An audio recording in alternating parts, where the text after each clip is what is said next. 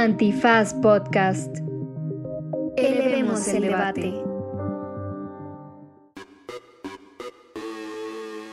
Buenos días, buenas tardes, buenas noches, bonita madrugada o cualquiera que sean las coordenadas. ¿Me copias, pareja? ¿Me copias? En esta ocasión hablamos con Patty de Obeso, este, sobre una película de policías, pero también sobre cómo está la policía en el país. Quédese para escuchar nuestras reflexiones sobre la policía mexicana, la policía en los estados, la policía rural, los retos que enfrenta, por qué le tenemos miedo y qué tenemos que hacer para solucionar el problema eh, de nuestra relación con la policía. 6363 aquí, pareja. Pues, quédense que esto es... ¿Derecho? Remix. Divulgación jurídica para quienes saben reír. Con Ixel Cisneros, Miguel Pulido y Andrés Torres Checa. Derecho Remix.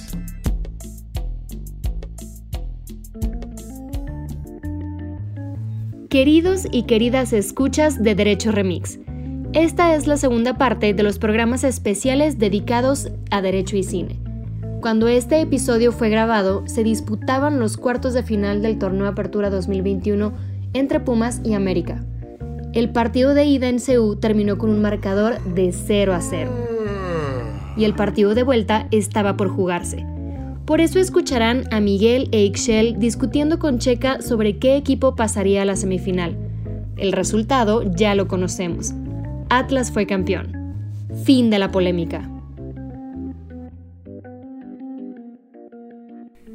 Pues es así como da inicio este episodio de Derecho Remix que está una vez más de plácemes, de fiesta, de holgorio, de algarabía, ¿de qué más? Eh, De celebración, de festividad. De ansiedad, porque los Pumas van contra el América, ¿cómo no? no he podido dormir desde ayer. Este, el partido del miércoles seguramente lo veré, pero el del sábado no. Yo solo les voy a decir una cosa, si algo no favorable a los Pumas pasa, Andrés Alfredo Torres Checa se sumará a las filas del desempleo. Vayan ayudándolo a que prepare su currícula. ha sido un placer compartir estos micrófonos con ustedes, trabajar en este espacio. Capaz que a Derecho Remix te dejamos seguir viniendo, pero a donde ya no vas a venir es a la oficina a ¿A trabajar. dónde, a dónde cobras? donde cobras, porque eso es gratis como sea. Pero les decía que estábamos de celebración y de plácemes porque nos acompaña en el episodio de hoy, como ya escucharon en la introducción, porque la introducción se graba después de grabar el episodio. Para los que no están enterados y las que no están enteradas. Patricia de Obeso González. ¡Eh! Oigan, muchas gracias por invitarme. Me siento muy honrada, nerviosa, feliz de estar aquí con ustedes. Y para grabar este episodio, aunque Patty vive en la Ciudad de México, se desplazó a la ciudad de Monterrey y lo está grabando para honrar, no se dice provincia, desde la Sultana del Norte. Exacto, para tener el feeling regiomontano en este episodio. Es hasta el acento Hasta el acento, manita. sí, Sí, sí, no basta con el acento, ahora también está en esa ciudad. O sea, te tenemos aquí todos los días y en lugar de aprovecharte y grabar un episodio en cabina, nos esperamos a que te fueras a Monterrey para grabar contigo a distancia. Me gusta, pero me gusta estar de este lado, eh, también un poco sentir lo que sienten las invitadas e invitados de No se dice provincia cuando grabamos en este formato y sí, tiene su magia, debo Tiene- aceptarlo. Tiene su onda. Oye, con esta participación te conviertes formalmente en la persona que más ha visitado los micrófonos de Derecho Remix. Excelente, excelente. Iba, iba por ese trofeo, ya me lo gané. Exacto. Y, nos- y nosotras hemos participado en, en No se dice provincia, sí, ¿verdad? Yo sí. Sí. Yo también. exacto. Yo sí. Los- Sí. la- Tú sí, de Veracruz las tres. y Chile Sí. y yo de El Chilangolandia. el Chilango. Y, y yo también uno de Tamaulipas. Exacto, de, de co-conductor. Sí, cuando vino el, el de División Minúscula, ¿no? Zoe, ¿o quién era? Exacto, sí, hablar sobre, O fobia, no sé. hablar sobre Tamaulipas es un, es un buen episodio y, y nada, aquí hacemos puro crossover en Antifaz, todos somos amiguis y compartimos experiencias. Exacto. Bueno, pues muy bien, pues gracias por esta participación. Este, qué bonito nos quedó este episodio. No se dice remix. no se dice remix. Oye, eh, no, la verdad es que quizá quienes escuchen eh, los podcasts de Antifaz no sepan que a pesar de tu formación de ingeniera tienes una vocación, uno, por el servicio público y dos, por trabajar en cosas relacionadas con las ciencias sociales. Y mm, entre otras cosas, eso te llevó a tomar la decisión de participar en el ayuntamiento de, de San Pedro Garza García, lo que todo el mundo conoce como la colonia del Valle. En- El Polanco del Norte. el Polanco, exacto, pues está todavía más denso. Es como el Polanco con bosques de las lomas. Y Sí. también hay mucho tráfico, como en Polanco. Hay, hay mucho tráfico también. Es, es una pequeña ciudad de 120 mil eh, habitantes, digamos, registrados, pero con una población flotante de 800 mil. Entonces está en el centro, no en el centro, pero me refiero en el centro de, de tráfico de la zona metropolitana de Monterrey. Es una ciudad donde pasan muchísimas personas todos los días. Y decía que mm, eh, estuviste participando ahí a cargo de uno de los componentes de la Secretaría de Seguridad Ciudadana. Y el tema que nos aboca el día de hoy es precisamente eh, el asunto de uno de los cuerpos burocráticos, administrativos y relacionados con el Estado de Derecho más abandonados de la discusión pública. Bueno, normalmente muy, Muy en el golpeado. centro, muy Muy golpeado en la discusión pública eh, por buenas razones, en el sentido de que no es que alguien se invente las complejidades con la policía, están ahí, pero eh, no me refiero a buenas razones en el sentido de que lo que se discuta de la policía sea positivo. ¿no? Es correcto.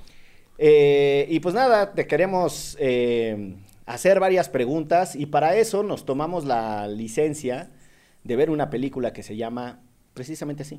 Una película de policías. Exactamente. De Alfonso Ruiz Palacios. Exactamente. Que la investigación, por cierto, la hizo Mario Gutiérrez Vega, quien es mi compadre. Ah, muy bien. Nada más así para dejar de refilón. Así que si usted no ha visto esa película, eh, tiene dos opciones. O una, pausar el episodio en este momento eh, y darse una vuelta de regreso cuando ya la haya visto. O echárselo si de plano piensa que no la va a ver o no tiene... No le da Reparo, no le importa. No le molestan los estropeos. Porque pues vamos a comentar a partir de la película. Pero antes de entrarle a lo de la película, Patti, a mí sí me gustaría eh, escuchar un poco de ti el tema de, de qué es el servicio público, por más que sea San Pedro y por más que esté Fresiuris la cosa, eh, y vamos, de manera muy particular en un contexto que todavía se siente la calma chicha en, en el tema de seguridad en el norte del país, bueno, en todo el país, la verdad Sí, no, espérate. en todas partes. Pero pues entrarle a la Secretaría de Seguridad Ciudadana no es cualquier cosa, ¿no? Este, ¿cómo fue tu, tu reflexión personal? ¿Cómo es que uno acepta una chamba así?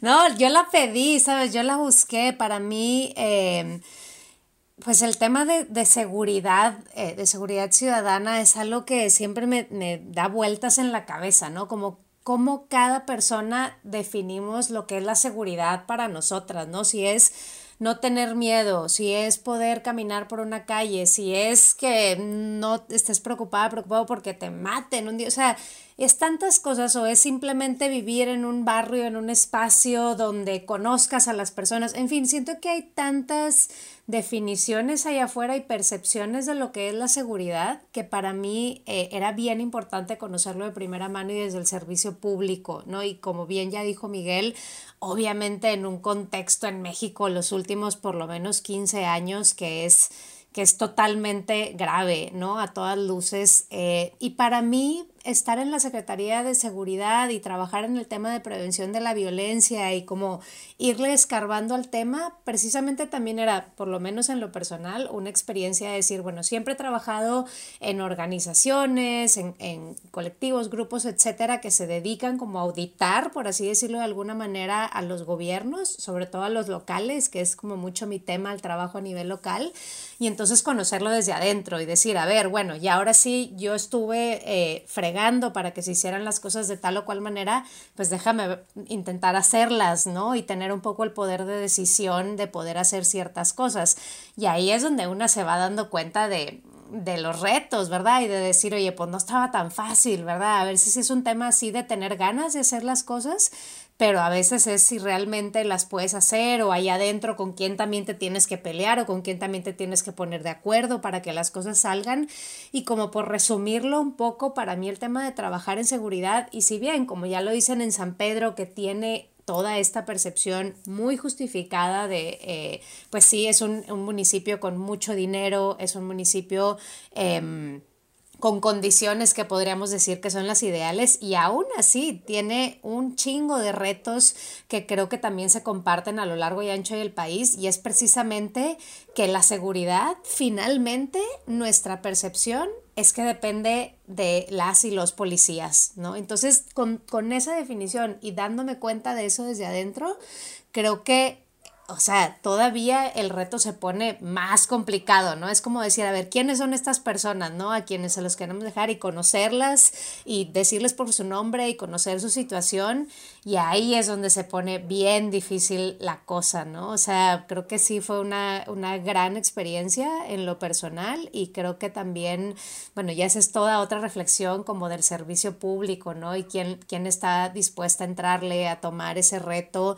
Creo que está padre que que, más personas se animaran, ¿no? Y ver ese tema desde adentro, porque sí, sí ilumina, ¿no? Y sí por lo menos eh, hace que te plantees las discusiones y las situaciones desde otro lugar, ¿no? Yo nada más, un paréntesis que el mío sí va a ser breve. Este. vamos a ver, vamos a ver. no, yo agradezco un montón que haya gente como tú y como otros amigos y amigas que tenemos que se avienten el tiro de trabajar en gobierno, la neta, ¿no? Este. Sí, no hay nada más que agradecerles. Sabemos de su calidad como personas solidarias que tienen ganas de que las cosas cambien y aventarse ese tiro de meterse a ese monstruo. Muchas gracias, compañeros y compañeras. no, pues no es cualquier cosa. Yo, a mí la verdad del, del, tema que mencionas me genera como todo un dilema porque a mí en lo personal me dan miedo los policías. Y creo que ahí hay una discusión como bien interesante de si lo que, o sea, yo concuerdo contigo, la seguridad depende de los policías, pero si la percepción ciudadana es que nos dan miedo los policías, cómo se soluciona o cómo se recupera esa confianza eh, de decir el policía está ahí para ayudarme, ¿no? Y el policía no está ahí para extorsionarme, pedir una mordida o incluso en situaciones mucho más graves y que se han documentado en este país, participar de cosas espantosas, ¿no? Entonces a mí, en general, si yo veo un retén de policías, yo me asusto.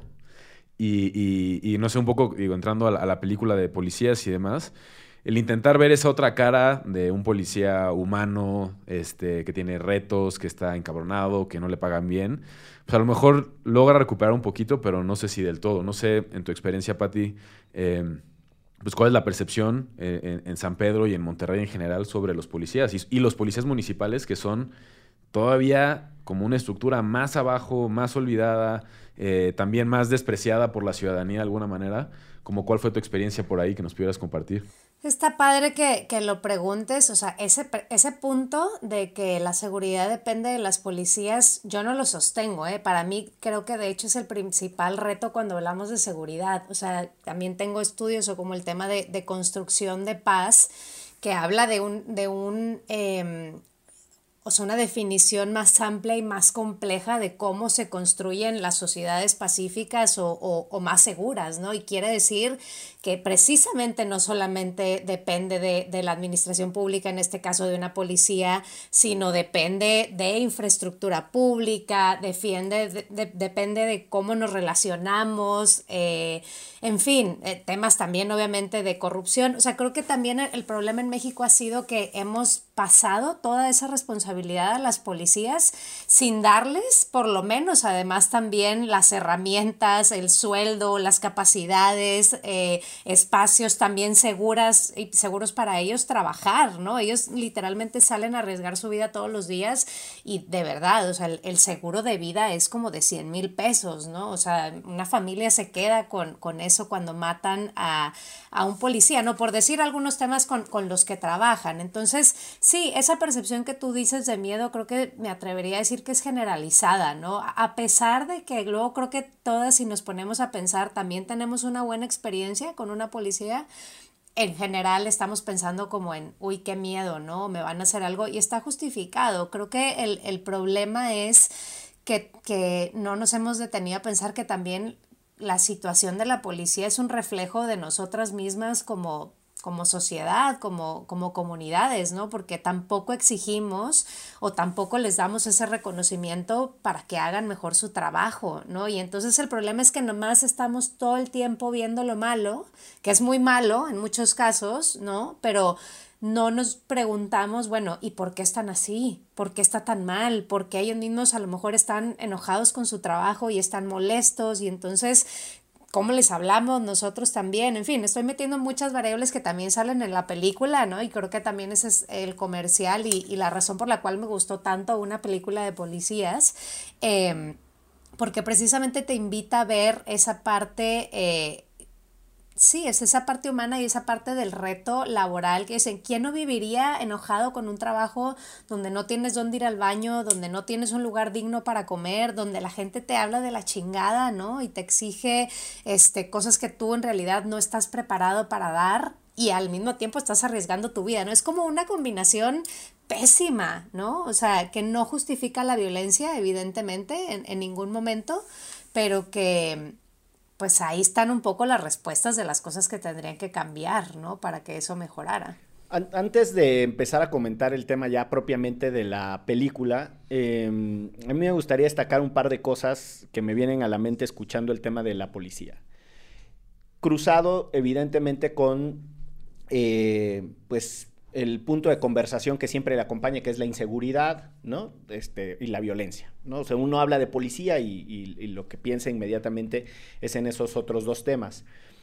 Y lo primero que de verdad sí quiero poner mucho énfasis es la mezquindad de la clase política, porque quien sea que esté en la oposición utiliza siempre el tema de la delincuencia como un eje de golpeteo contra quien está en el gobierno sin entender que en realidad también hay muchas cosas que desde la oposición se tendrían que hacer en un ánimo de construir una sociedad que viva en paz y en seguridad, como lo describías. O sea, es decir, no es solo que quien esté en el gobierno tiene eh, que resolver absolutamente todos los problemas, no es que no tenga mucho que hacer y mucho protagonismo, pero hay un conjunto de otros actores que normalmente se hacen los invisibles y utilizan el tema de la inseguridad y de manera muy particular cualquier crisis o cualquier desvío de comportamiento de la policía para golpear políticamente, ¿no? La segunda cosa que me parece bien, bien crítica em, en este tema es, no hemos logrado instalar un modelo policial al que le demos seguimiento. Vamos cambiando de modelo policial a cada pinche rato. A nivel federal, recuerden nada más para pronto, ¿no? ¿Cuántas policías se han inventado? Que si la PFP, que si la PF, que si pasan a la Secretaría de Seguridad Ciudadana. Los mandos únicos, sí. Y después están estas otras cosas. Desarmar y armar cosas cada mm, gobierno. Tal cual. El mando único, por ejemplo, que es súper problemático eh, en los estados. Uno no, o sea, están básicamente desproveyendo a los actores locales de responsabilidad y entonces hay un montón de problemas ahí. Y ese modelo policial pues no avanza a pesar de que tendríamos un, avance en el federalismo desde el 83 más o menos, con unas reformas al municipio que después maduran un poquito más con Cedillo en el 99, en donde se trata de acercar a la ciudadanía al gobierno que tiene más próximo, ¿no? O sea, es decir, se le tratan de dar competencias, permítanme corrijo lo que, lo que expresé, se le trata de dar competencias al gobierno que la ciudadanía tiene más próximo, que es el gobierno local. Y en ese sentido, la verdad es que con la policía que más tendríamos que trabajar es con la policía local, que tendría que ser la policía de proximidad, pero bueno, pues, ya entraremos a los detalles de la estructura general de, la policía. Y una última cosa que, que, me parece fascinante es que ni siquiera entendemos qué sí y qué no hace la policía. O sea, la policía mexicana no investiga. A diferencia de las policías de otras partes del mundo, cuyo mandato es que inmediatamente que sucede algo, acordone la zona, conserve la escena del crimen, etc., la policía mexicana solo puede intervenir cuando se lo solicita un fiscal o un ministerio público. Y eso Para eso está la policía de investigación. Por lo menos aquí en la Ciudad de México. Exacto, el segundo paso, ¿no? Un policía cuando se meten... O sea, el que llega primero casi no puede hacer nada. No, y tendría que conservar la escena. Los güeyes tocan todo. A ver, ¿por dónde entró? Y cuando se metieron a robar aquí a Casa Criatura, una bonita escena, los policías no querían entrar. Decían, no, no, pero yo creo que ya se fue. nah, nah, pues ¿para qué? Y luego, o sea, de verdad, te das cuenta que, que en términos estrictamente formales, no queda claro cuáles son sus atribuciones para conservar las escenas del crimen, etcétera, y no entran necesariamente en la cadena de investigación policial. Entonces, solo para precisar que necesitamos mucha em, educación cívica sobre lo que sí y lo que no pueden hacer las policías. tenemos un chingo de tipos de policías. Nadie entiende, o sea, que si la policía de tránsito, que si la policía de la bancaria, que si la otra policía, la que va a caballo. La, la turística. Entonces, entre tanta pinche policía, la verdad es que estamos súper confundidos, no entendemos bien cómo relacionarnos con ese cuerpo. Eh, el cuerpo de granaderos, que ya no es cuerpo de granaderos, pero son exactamente iguales que el cuerpo de granaderos anterior. Same, same, but different. pero bueno, pues ahí está el tema en general de la, de la polka. Eh, como les dicen los jóvenes desde 1968, los puercos. ahí están los puercos. Eso en realidad viene de, de, los Black Panthers, ¿no? Que les decían ¿Ah, sí? No sabía. Y ellos, ellos reivindican el derecho a insultar públicamente a la policía. Y entonces les dicen pigs. Y después también los Black Panthers, por cierto, son los que generan esta onda de andar armados públicamente en Estados Unidos. Que no tiene nada que ver con la película de Marvel.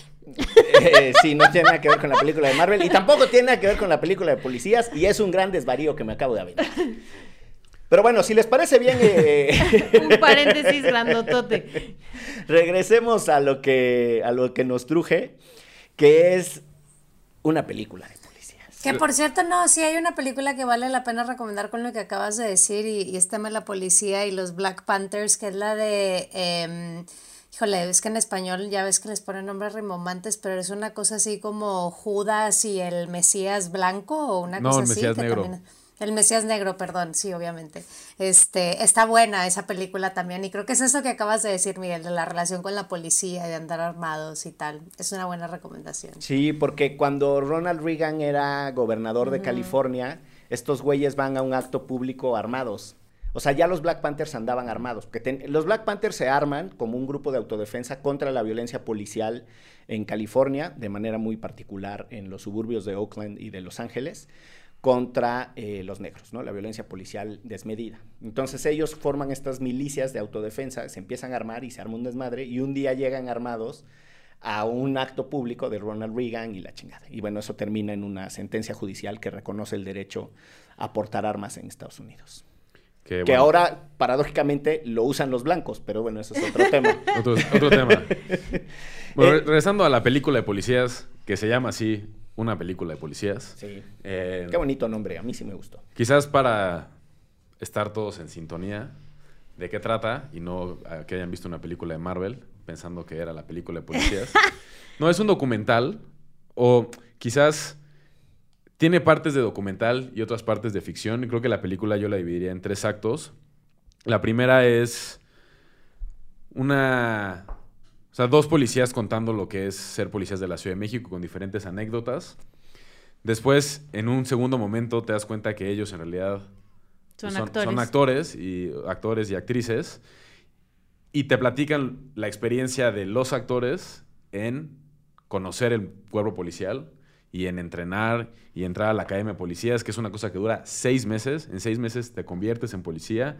El entrenamiento, las pruebas de tiro, que son una cosa de verdad así, son cartones con siluetas dibujadas en una galera, una cosa es muy precaria. Y luego el twist de la película, al final, eh, que aquí viene pues, el estropeo mayor, que es que estos personajes no solamente aprendieron a ser policías, sino que están interpretando a dos policías que sí existen a través de las experiencias y vivencias y anécdotas de Un hombre y una mujer. Un hombre y una mujer. Eh, y la verdad te deja reflexionando mucho porque logras ver también las, las reflexiones de... Eh, bueno, te deja reflexionando porque las reflexiones de, de los actores, bueno, de la actor y de la actriz y, y también la entrevista con, con estos protagonistas. A mí me gustó mucho. Creo que refleja cosas que no vemos de la policía y, y, eso también me hizo pensar mucho de pues, por qué a lo mejor deberíamos de verlos con otros ojos. Pero sé que en estos micrófonos no fue del todo encantada y estoy volviendo a ver a Excel me gustaría saber por qué no te gustó la película. No es que no me haya gustado, yo creo que sí es una historia muy buena, ¿no? O sea, justo el trabajo de Mario Gutiérrez Vega, vuelvo a darle una, un apapacho a mi compadre de encontrar una historia como la de esta pareja de policías, porque además son una pareja amorosa, ¿no? Un hombre y una dentro mujer. Como fuera la patrulla. Exacto. Este. es muy interesante, ¿no? Y sí muestra como este otro pues sí, el lado de la policía que regularmente no vemos, que lo que estamos acostumbradas y acostumbrados a ver es los policías malos que nos sobornan y que nos torturan y etcétera. Pero a mí me dejó mucho que desear, em, que es como retratar una vez más lo mal que está nuestro país y ya. Entonces siento que eso ya se hizo con, no sé, Amores Perros, pónganle el nombre que quieran del documental que ustedes quieran. Este, ya el, neta, el, contar las historias de lo jodidos que estamos, eh, está bien tremendo, sí, estamos bien jodidos, sí, pero no viene acompañado y además esto sí es una exigencia directa porque sé que una de las productoras pues, trabaja en una organización de la sociedad civil, lo trabajaba en una organización de la sociedad civil, los asesores, varios de ellos también, y se queda solo en esto, en mostrar esta realidad horrenda y ya. Y entonces yo ya me cansé de ese cine que solo nos muestra la realidad de o estos documentales y en este caso como este pues no sé cómo se le llame a, esa forma, porque no es totalmente un documental, porque sí hay actores. Es como mockumentary. Exacto. Falso documental. Falso documental, exacto. Y que se quede solo en eso, ¿no? O sea, y creo y con un problema tan grave y en un momento tan tenso, además, donde las policías están siendo total y absolutamente abandonadas, donde se está brindando todo el apoyo a la militarización en el país entonces, para mí se quedó cortísimísimísimísima con lo que se pudo hacer, con el alcance que se pudo tener. Y, y sí, la neta, puedo llegar a ser súper exigente este, por, por donde trabajo y por lo que creo que se pudo hacer con ese, ese falso documental que no se hizo en la parte de incidencia, ¿no? O sea, sí se pueden ganar premios, este, como ganan muchos documentales mexicanos, pero la neta es que eso yo siento que no le va a cambiar la realidad del país a ningún policía, ¿no? Este, y en un momento como el que estamos viviendo, yo sí siento que, pues que ya, ya, ya chole en que solo los directores, directoras, actrices, actores, solo muestren la realidad, ¿no? O sea, yo creo que basta ya de solamente, pues sí, poner en la mesa lo jodido que estamos y se acabó, damos la vuelta a la hoja y ahora pasamos que comunidades indígenas, damos la vuelta a la hoja y ahora pasamos a el agua y ahora pasamos a, pues sí, y vamos a tener 80 mil documentales tristísimos de lo que pasa en este país y... Fíjate que yo... Eh como que difiero ampliamente contigo. Em, o sea, en una parte creo que coincido, o sí, medio está en la línea entre coincidir y no. Em, en términos de decir, o sea, es una, es una película, es algo que, que, incluso, no sé, para mí que estoy tan empapada y tan en el tema de la policía, que a veces digo, hay alguien que tenga tan normalizado el tema, ni se va a dar cuenta, ¿no? De, de pues, ah, sí, así, así trabajan los policías, así, este, y ya está, ¿no? igual, o sea, es tan creativa la película y es tan entretenida, así me pareció a mí, que puede ser que el fondo, digamos, eh, de la película se te pueda pasar desapercibido y sí tendría que estar acompañado por una reflexión, un mensaje de alguien que te haga ver esos matices en la película. Dicho esto, o sea, creo que, eh, y ahí es donde difiere Ixchel, o sea, sí creo que a, diferencia de otros documentales, o sea, este tiene un factor de como espectacular, ¿no? Y una, una historia interesante que también habla la, la, patrulla del amor y te cuenta una historia de amor y te cuenta una historia obviamente de mil adversidades. O sea, creo que el factor de entretenimiento y de, de cine propiamente para mí se cumple. O sea, yo me he visto también un chingo de documentales y tengo también esa sensación, como dices tú, de, ay, ya no quiero ver un documental más de algo que me hable de lo jodido que está México. Y creo que este aunque lo hace, también tiene otro elemento de diversión, por decirlo de alguna manera, que te, que te puede hacer no ver la otra parte. Ahora, yo creo que em, para mí el tema de, de retratar esa realidad de, de los policías, pues yo le agradezco en lo particular, porque no hay nada como ponerle una imagen a un problema para que la gente entienda, no simplemente dónde van al baño, qué comen, etcétera. O sea, siento que hasta alguna gente eh, sarcástica o así le podría dar como como hasta risa, ¿no? Como que, ay, mira qué gacho, ¿no? Y no, no verlo realmente como un problema público que, que hace que la policía actúe de alguna manera. O sea, creo que, y, y de lo que conozco también de, de las productoras y tal, la tirada de la película es que esté acompañada de momentos donde se reflexione. Les platico, a mí me habló el secretario de Seguridad de San Pedro y me dijo, ya puse a todos los policías a verlos, a todos los funcionarios públicos, a que hicieran un resumen y platicáramos del tema. O sea, simplemente, y ahí te va su comentario, ¿eh? la crítica dura de él fue, esta es una policía de una zona metropolitana, no quieres ni saber cómo está la, una policía ¿no? rural, una policía en, en un estado que, que, no tenga tantos recursos como la Ciudad de México, una policía tan grande. O sea, creo que, creo que sí ha movido, eh, eh, digo, es, es, reciente todavía, ¿no? Creo que también está en varias de nosotras que movamos esas conversaciones, pero creo que para mí sí es un trabajo como muy dedicado, muy creativo en mostrar una realidad que sí estoy de acuerdo contigo, ya no queremos ver lo jodido, pero también tiene un elemento como creativo que a mí me hace querer recomendarla a gente que sé que no quiere ver este tipo de cosas, porque sé que hay un elemento de diversión o de creatividad que les puede como un poco compensar por esa parte, ¿no? Pero sí entiendo tu crítica de dónde viene, ciertamente, ¿no? Y siendo parte también de otro tipo de documentales que son mucho más frontales, mucho más, eh, pues sí, con una, con una propuesta, ¿no? Escrita ahí o de fondo, etcétera sin embargo, creo que, no sé, para mí esta película cumple con el tema de, retratar algo que por lo menos yo no había visto retratado en México, ¿no? Justo, justo yo creo eso, cumple con el término de retratar algo y lo hace divertido, pero no da un siguiente paso. Y eso es lo que yo ya siento que ya no nos podemos permitir con los documentales. O sea, si no fueran ustedes tan sensibles en el municipio donde tú trabajaste o la persona con la que tú trabajaste para llevarles este documental, yo no creo que este documental lo esté viendo todas las policías del país, la neta. ¿No? O, que esto, este documental va a llegar a Los Pinos y se vaya a hablar del tema. O sea, la neta, sí, por supuesto que tendremos que empujar, pero yo creo que esto debió haber surgido con el documental desde el principio, esa estrategia de incidencia, para realmente empezar a mover cosas. O sea, para mí ya de verdad me gustó y lo vi y me entretuve un rato y sí dije chale y así, pero pues ya, mañana veré otro de otra cosa. ¿A ti te gustó, Miguel? Sí, a mí me gustó mucho y primero en el aspecto cinematográfico sí creo que es de lo mejor realizado, o sea, no, no hay muchos trabajos de esa calidad. Eh, el compadre de Ixchel hizo un extraordinario trabajo de investigación.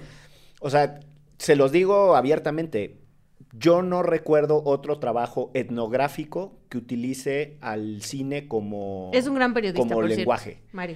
Eh, o sea, es una etnografía, para quienes no saben qué es una etnografía, es una forma de investigación antropológica y sociológica para describir densamente poblaciones, eh, poblaciones o grupos o, aspectos de, de, la vida de las personas, ¿no?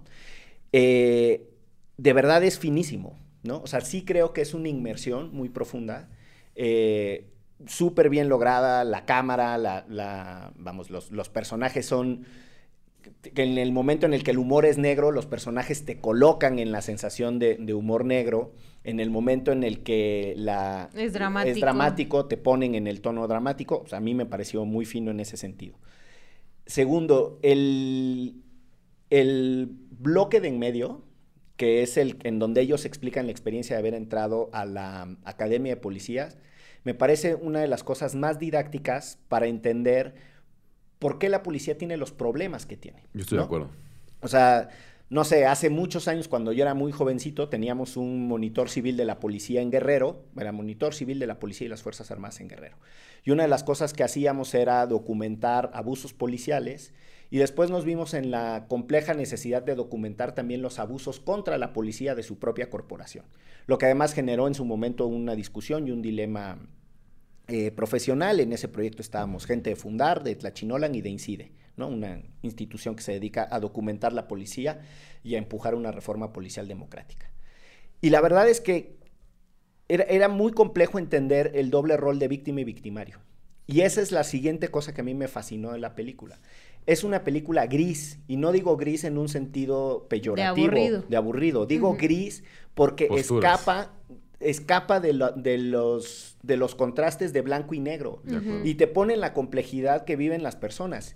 Y yo, entendiendo el punto que dice Ixchel de que necesitamos hacer más con los escasos recursos que tenemos para hacer activismo, eh, pues me lo tomo como personal. O sea, me toca a mí, como dice Patti, pues hacer que la película llegue más lejos, porque creo que quienes la realizaron hicieron un trabajal. O sea, entiendo que se les puede pedir más, pero hay gente que hace con los mismos recursos cosas mucho más mediocres. Bueno, esto no es mediocre, hace cosas mediocres y estos güeyes lo hicieron súper bien, ¿no? Entonces sí me parece que, que hay una contribución sustantiva. Eh, y lo único que no me gusta es que al final eh, de la película pues descubres que el carnicero fue el que mató al mayordomo. Al revés. Yo, yo creo que hay escenas en la película que, o sea, a mí, como dice Miguel, en esta parte de lo gris, me dejaron muy reflexivo, como que me llegaron mucho que nunca las hubiera imaginado. Eh, una de ellas es cuando están justamente haciendo pruebas de tiro, que es, están en un... Uno se imagina las pruebas de tiro y piensa en estas pruebas gringas, en una, como en un sótano, eh, con diferentes pistolas o rifles que puedes probar y al fondo están los tiros al blanco y después te la entregan Tú y con así. tus gogles Tú y con tus gogles. estos audífonos Y para que no están te en un patio. ¿no? O sea, están en un patio. Los tiros al blanco son unos cartones con unas siluetas ahí pegado. Y atrás de eso es un montonal de arena. Y hay una escena en la que está una de las policías y no puede jalar el gatillo. Y esa parte a mí me conmovió. Está ahí y, el general, que está siendo como empático, le dice, venga, sí puedes, sí puedes. No, pues si no es el ejército, carnal, ¿No? será el comandante. El comandante, el güey ahí que es el que da las órdenes. Ya casi va a ser el El ejército, que pero no te dice, preocupes. este, sí es otro. Dentro de poco. Y le dice, venga, sí puedes, sí puedes. Y ella está y se ve su brazo tenso de que quiere jalar el gatillo y no puede porque pues, uno nunca piensa que eso requiere, además de mucha concentración, pues fuerza muscular que no vas a desarrollar en seis meses y que ella no puede. Y que dispare y quién sabe a dónde pinches fue a dar esa bala, ¿no? Porque esa es otra historia. A mí esa escena me, me conmovió muchísimo decir, híjole, es que está cabrón, ¿cómo les podemos pedir después que... Y que además tienen 20 años, 21 años, 22 Sí, años, ¿no? Que, que lo quieran, que dicen. que quieran entrar y poner el cuerpo ahí, este, ¿no? Este, persigan a los malos y defiendan a los buenos cuando están en esas Y es que, condiciones. déjame hago yo un comentario a partir de esto que dices y, y mi escena eh, también como favorita o la que más me conmovió es una así como muy sencilla pero es muy muy linda en términos digamos cinematográficos eh, fotografía y tal pero es súper fuerte para mí que está el, eh, el policía en medio de la calle y toda la gente cruzando sin voltearlo a ver no y para mí esto es algo súper representativo de que la policía Está raro, porque queremos que esté ahí, o sea, exigimos y que venga la policía y que esté la policía y la policía no hizo nada, pero justo como cua- cuando lo dijiste al inicio, ¿no? Está la policía y le tenemos miedo, o deja tú, no la queremos ver, o sea, es una discriminación horrible la que viven los policías, ¿no? O sea, hay también un contexto, y, y esto sí es generalizado en el país, o sea, el policía que más gana en el país gana 20 mil pesos al mes, que yo sé que es un sueldo alto en otras condiciones, ¿no? De de un salario mínimo que tenemos, pero por ser policía, ¿verdad? Nomás poniéndolo en el contexto de, lo que está en juego, ¿no? Y entonces, últimamente, y esto lo he platicado con personas de la Secretaría de Seguridad eh, de la Ciudad de México, de la, seguridad, de la Secretaría de Seguridad Ciudadana, es que la realidad es que las personas vienen por necesidad a ser policías, no vienen por vocación, eso hay que decirlo, serán pocas todavía las que queda que mi abuelo era policía, mi abuela, y entonces yo sigo con esa tradición, la verdad es que no, ha sido por necesidad, y entonces eso también, eh, pues toda la situación, que como bien decían, son seis meses de capacitación, pues ¿qué te da para eso, no? Incluso en términos físicos, pero creo que en términos, como decías tú, Ixchel, de incidencia, o sea, la película te permite o nos permite encontrarnos a nosotras en la película y decir, yo soy esa persona que no la volteo a ver, yo soy esa persona que le hablo mal, yo soy esa persona que ni siquiera entiendo, o sea, y ahí es a mí donde me mueve el tema de la policía, que una cosa es la, la reforma policial en términos de, de quién depende la policía y del mando único y de, de, si depende de tal o cual, pero creo que las, no voy a decir soluciones porque está muy aventurada la palabra, pero las aproximaciones a tener una mejor policía son más sencillas que las que estamos tratando, o sea, más sencillas en términos de a ver, o sea, cuál es la cultura laboral, cómo trabajan, en qué condiciones, vamos a mejorar eso y vamos a meterle lana, ¿verdad? Porque esa es otra que también los gobiernos no le quieren meter presupuesto a eso porque prefieren metérselo a la infraestructura pública que les reditúa más en términos de votos, ¿no? Entonces, eh, para mí creo que el tema de, que las personas nos encontremos en la película y que seamos quienes interactuamos con las policías y cómo las percibimos y cómo las entendemos, para mí tiene un elemento fuerte, ¿no? Que, que esa es mi invitación a quien vea la película, es decir, oye, pues, ¿dónde te ves tú, verdad? En esa realidad en la que, en la que tú también vives. No nomás se trata de quien les da la orden y del policía, sino también quienes les llamamos, quienes les exigimos, etcétera. Y creo que ahí hay, hay cambios o cosas que ya podemos empezar a hacer, ¿no? Y que, que no estamos haciendo, definitivamente. La, la policía como actor político, que es algo que se dice poco, es una institución compleja. O sea, una policía te arma una crisis de gobernabilidad en 45 minutos, ¿no? Porque al estar todo el tiempo en la calle y al tener un control territorial, pues por supuesto que la policía sabe un montón de cosas de la ilegalidad y de cómo se mueve. Pensemos, digo, para no escandalizarnos, eh, narcomenudeo, este, piratería, quién es el que extorsiona o gestiona los puestos ambulantes, esas, todas esas cosas pasan por los ojos y por el control de la policía. Y cuando le aprietan a la policía y cuando hay limpias y purgas internas de la policía, la policía también tiene una capacidad de mostrar músculo y te, y te arma una crisis, quiero insistir. O sea, de verdad, de, vamos, simple y sencillamente se incrementan los índices delictivos y entonces la gente entra en escándalo. Es muy complejo resolver los problemas de la policía. Y lo peor que podemos hacer como ciudadanía es simplificarlo. O sea, a mí sí me parece que una aproximación que entre primero por entender que son personas que al igual que muchos de nosotros están en dilemas de la vida, que al igual que muchos de nosotros han absorbido eh, las contradicciones de un sistema que un día quiere Estado de Derecho y el otro día quiere que las eh, regulaciones se salten cuando es en beneficio propio. O sea que los policías también están atrapados en esa maraña, ¿no? desde una perspectiva estrictamente humana.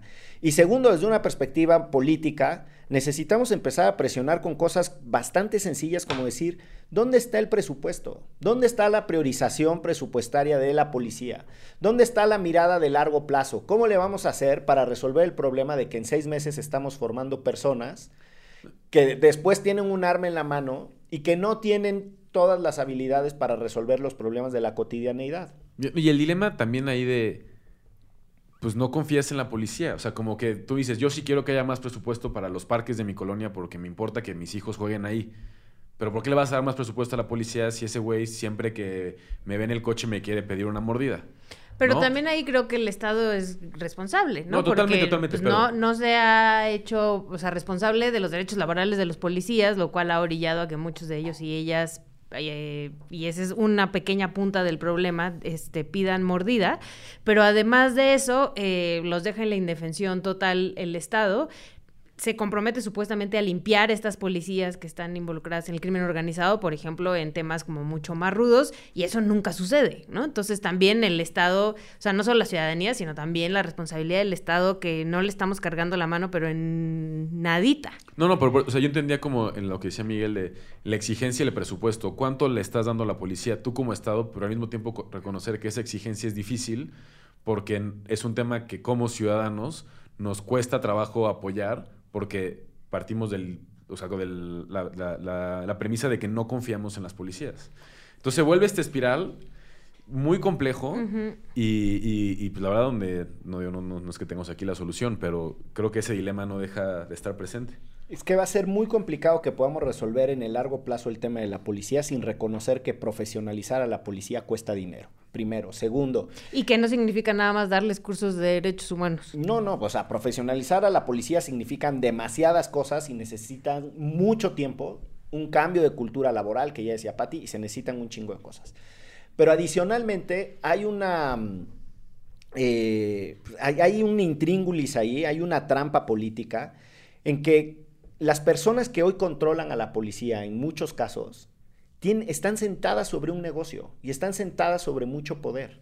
Entonces no va a ser fácil desestructurar, porque hay que pensar a la policía en su complejidad. Pensamos en el policía que nos irrita. Yo coincido con Patti que es en una sociedad estratificada como la nuestra, el policía es el eslabón más débil en muchos sentidos, ¿no? O sea, lo podemos ver desde la perspectiva de raza, clase, em, y, y desde hasta género, la policía mujer todavía está incluso más eh, discriminada. O sea, es un problemón, pero también hay una, hay una cúpula, hay una casta policial de eh, actores enriquecidos. Yo pienso en Bermúdez Zurita, el secretario de Seguridad Ciudadana de Veracruz, que fue a dar al bote, que tenía mansiones en un chingo de partes, ¿no? Este, ¿dónde compran esto? En Woodlands, en Houston, que es donde compraban todos, ¿no?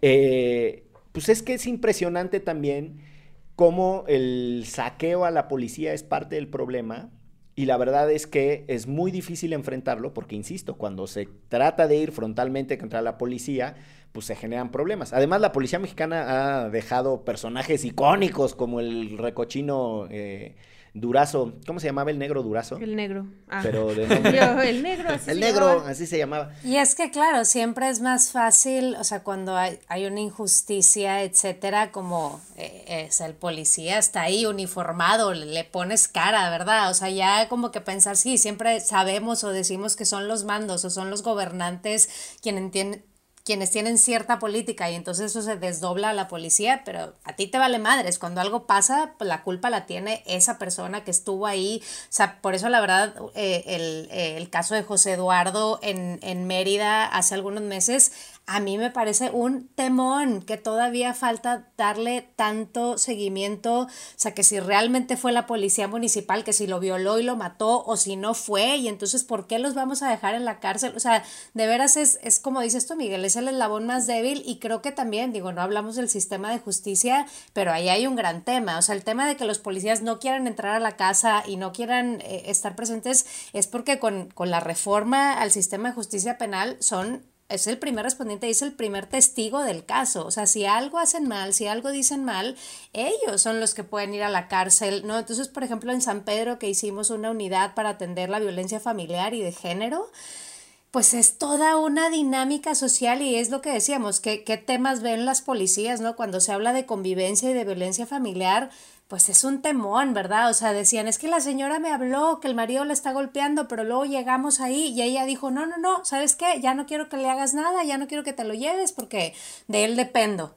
Y entonces son personas que también entienden esas problemáticas y tienen a la señora enfrente, ¿verdad? Llorando y diciendo, por favor, no te lo lleves. Y entonces nosotros le decíamos, oye, pero es que ya no es pregunta, ¿verdad? Hay una denuncia, te lo tienes que llevar. El problema es que ya sabes que ese señor va a acabar en la cárcel, que ya sabemos cómo está la cárcel, y una familia se va a quedar sin sustento. O sea, hay una problemática social y de convivencia que creo que también se nos olvida, que la policía también la ve y que es, es, el, es el tema en México. O sea, las denuncias a nivel municipal que más se reciben son por violencia familiar, ¿verdad? El tema del crimen organizado y los homicidios es otra cosa, pero el tema, digamos, de, de la convivencia y el día a día y la dinámica social, los policías tienen un rol importantísimo, súper importante y ese tema, o sea, pues ya en la escala de problemas ni siquiera lo llegamos a ver. O sea, por eso a mí en la película me encanta cuando ella, la primera escena, ¿no? Que va y le toca atender un parto, un parto, y no llega la, la ambulancia, y ahí está recibiendo un bebé.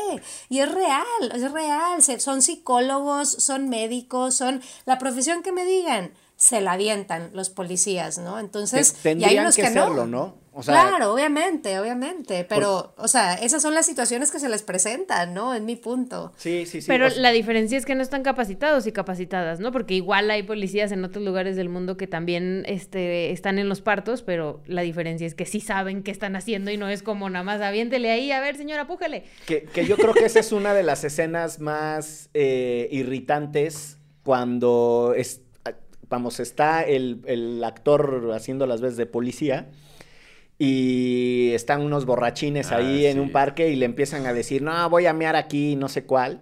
Y entonces el policía simplemente le dice, quítate, ¿no? Quítate.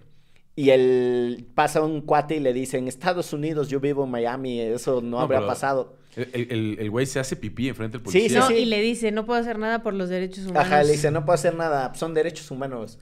Y eso mezcla, para mí esa escena lo captura todo. Esos no son derechos humanos. Nadie tiene el derecho humano a insultar y a mear. Y a mear en la calle. No, y, y, efectivamente, o sea, me acordé ahorita por lo que el policías en otras partes del mundo evidentemente tienen una capacitación para someter a un cabrón o alguien sabe que si se pone loco con un pinche policía, ahí te encargo el juicio que se te Ese viene es encima, el tema, ¿no? ese es el tema, el Estado de Derecho y el respeto que se le tiene a los policías, ¿verdad? No, o sea, creo que de ahí parte. Pues muy bien, hay un montón de, de reflexiones que quedan eh, derivados de la película. Si no la han visto, véanla. Si ya la vieron, recomiéndenla. Y yo sí creo que vale la pena que empecemos a hablar eh, desde otras perspectivas y, y con otra información sobre lo que sucede con la policía, que al final es lo que sucede con nuestras vidas cotidianas. Pero no nos queremos ir sin la famosísima recomendiza. Órale, ahora no vine preparada porque pues íbamos a recomendar Eh, la pero- película. Pero, aprovechando que tenemos este visitas, eh, ¿quieres que te dejemos al último, Pati, para que pienses o te damos los Sí, déjenme al último, déjenme al En último. lo que googlea algo. Eh, Andrés Alfredo Torres Checa, además de recomendar eh, el partido en el que los Pumas eliminarán sorprendentemente a la Híjole, América. no digas esas cosas porque son de mal augurio, por favor.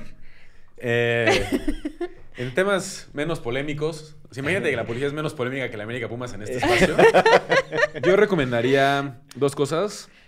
Primero recomendaría, relacionado con el tema que platicamos el día de hoy, que, que lean las columnas de, y las investigaciones de Ernesto López Portillo, que creo que es una de las personas que más ha seguido de cerca Y el que es tema. asesor del documental. Ah, bueno, y yo no me sé todos estos chismes del documental, Ixchel. Si ves al final los créditos, ahí podías darte cuenta. Nadie ve al final los Nosotros créditos. siempre los vemos porque nosotros agradecemos que haya gente que trabaje en el cine y vemos sus créditos. Bueno, sí, este, lean las columnas. Él, él publica semanalmente en, en Animal Político, además de otros espacios. Ernesto López Portillo sigue cerca de la policía. Y si andan por San Pedro, les recomiendo que vayan a una cafetería que se llama Cali, este, que es bastante buena y tiene un muy buen cafecito y muy buen pan. Y, y pues nada, si andan por allá y van, avísenme. Yo paso porque no venía preparada, compañero. Muy bien. ¿Tú, manita? Pareja. Yo sí, también eh, eh, saliéndome del tema, pero no, porque me, me gusta ese tema del pensamiento sistémico y no lineal. Estoy leyendo un libro que se llama Planeta Insostenible. Es de Luis Zambrano, él es catedrático de la UNAM y precisamente habla, bueno, obviamente habla de temas de, de cambio climático y de nuestra relación con el mundo, pero, pero me gusta traer este tema a colación porque precisamente hablando de la policía y de muchos de nuestros problemas sociales, creo que la invitación es a complejizarlo, a ver dónde cuáles son las interacciones entre un problema y otro y cómo podemos ser todas y todos parte de la solución. Y habla mucho de eso, habla mucho de cómo desde lo individual podemos participar en las soluciones de problemas complejos, en este caso como es la relación con la naturaleza. Pero, pero nada, es un libro eh, fácil de leer, es de la editorial Turner y si lo pueden encontrar, échenselo, que está muy bonito. Tiene además un artículo muy bonito sobre el ajolote, eh, en donde hace una crítica a un artículo que, que visita al ajolote.